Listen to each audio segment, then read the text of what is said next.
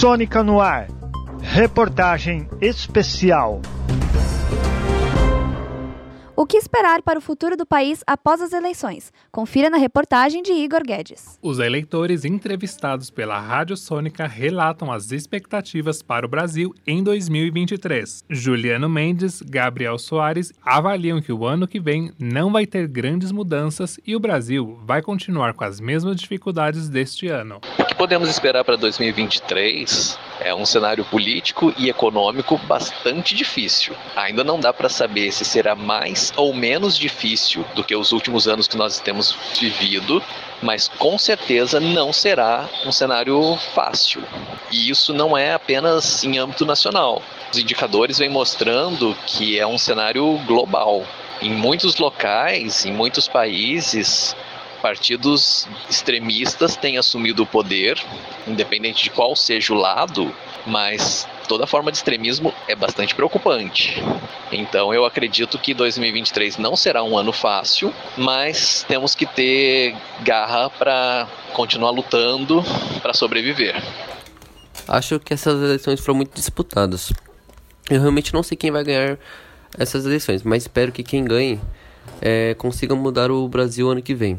E também que as pessoas parem de brigar por política e respeitem a opinião uma das outras. Já para Alba Batista, Lucas Juan e Anderson Cruz acreditam que, independente do candidato que ganhe, é preciso dar mais atenção para a população. É que, que quem ganha a eleição, seja Lula ou Bolsonaro, que eles, eles tenham mais cuidado com a população, é, que tenha mais cuidado com a saúde com, com, com estudo, para ver essa questão de muitos moradores de rua, porque tem muita gente passando fome, então eu espero que eles olhem mais pela população, que eles pensem, mais pensem menos nele e mais, mais na população, que, sejam, que ele seja um bom governante e que seja bem melhor para todos nós brasileiros. Eu, eu espero que o ano de 2023, primeiro que seja um ano o ano que a gente consiga superar muitos desafios políticos, né? independente de a formação do Congresso, de quem seja o presidente, que esse, os dois poderes consigam se conversar. Acho que vai ser um ano de muito desafio, não só político como econômico, por uma questão, uma guerra que está acontecendo, mas tem uma esperança de que as coisas vão caminhar bem, uh, até mesmo por uma questão, um projeto mais de, acredito um projeto mais de união para o ano que vem então espero que do ano 2023 vá trazer um resultado, pela, é, é, por mais que tenha muitos desafios, resultado bom para a população, independente de quem vai ganhar para a presidência ou não. O ano de 2023 vai ser uma continuação dos outros anos no Brasil que ainda não terminaram. Ou seja, são os mesmos desafios que precisam ser enfrentados. A questão do desemprego, da fome, da violência urbana, do ataque ao meio ambiente. Essas coisas ainda não saíram da pauta porque continuam incomodando a vida das pessoas de uma forma aguda. Mas é necessário discutir aspectos do que o Brasil precisa, principalmente enfrentamento da fome, geração de empregos, as questões ambientais e climáticas e a violência. Com dois candidatos tão antagônicos, como prever o futuro da política para o Brasil após o resultado das urnas?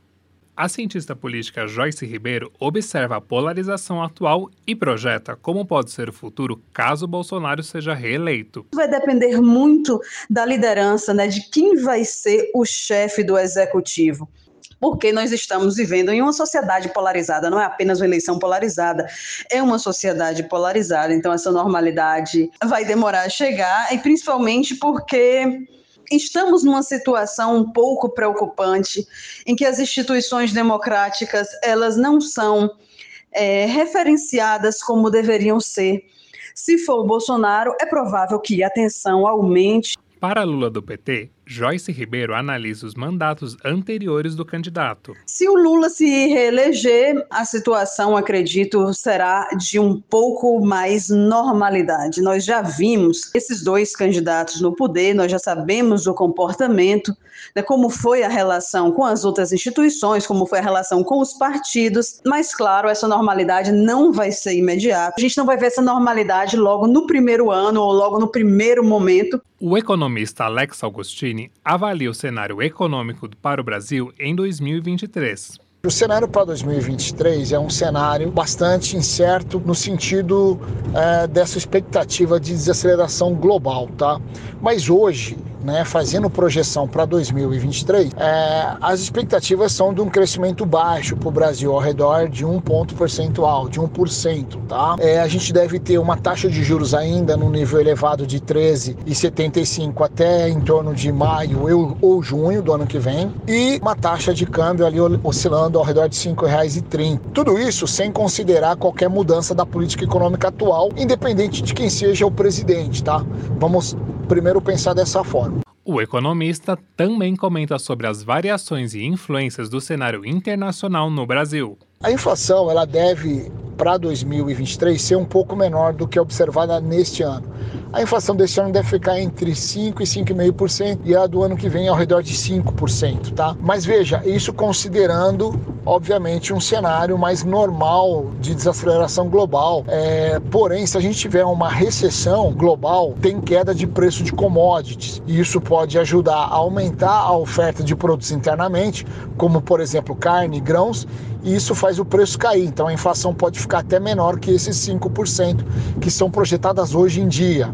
Para o professor de Relações Internacionais da FAAP, Marcos Vinícius, o panorama político e econômico vai depender não só das eleições, eleições mas também do crescimento de outros países. À medida que nós olhamos para o cenário global e vemos um crescimento chinês menor, um crescimento na Europa menor, o que nós começamos a ver é que, de alguma forma, isso afetará o processo de crescimento brasileiro, uma vez que, embora o mercado brasileiro esteja apresentando números melhores, nós não podemos deixar de ignorar aquilo que acontece globalmente, porque tem um impacto direto ah, na venda de produtos, nos, na, naquilo que a gente compra, há impacto também na questão do preço, em razão da redução da produtividade, do desabastecimento.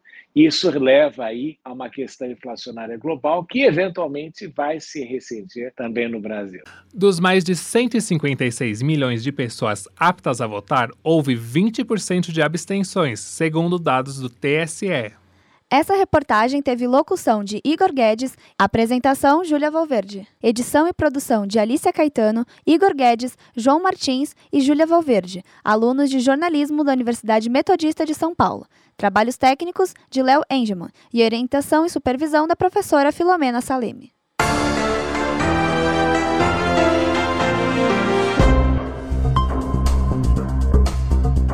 Sônica no ar. Reportagem especial.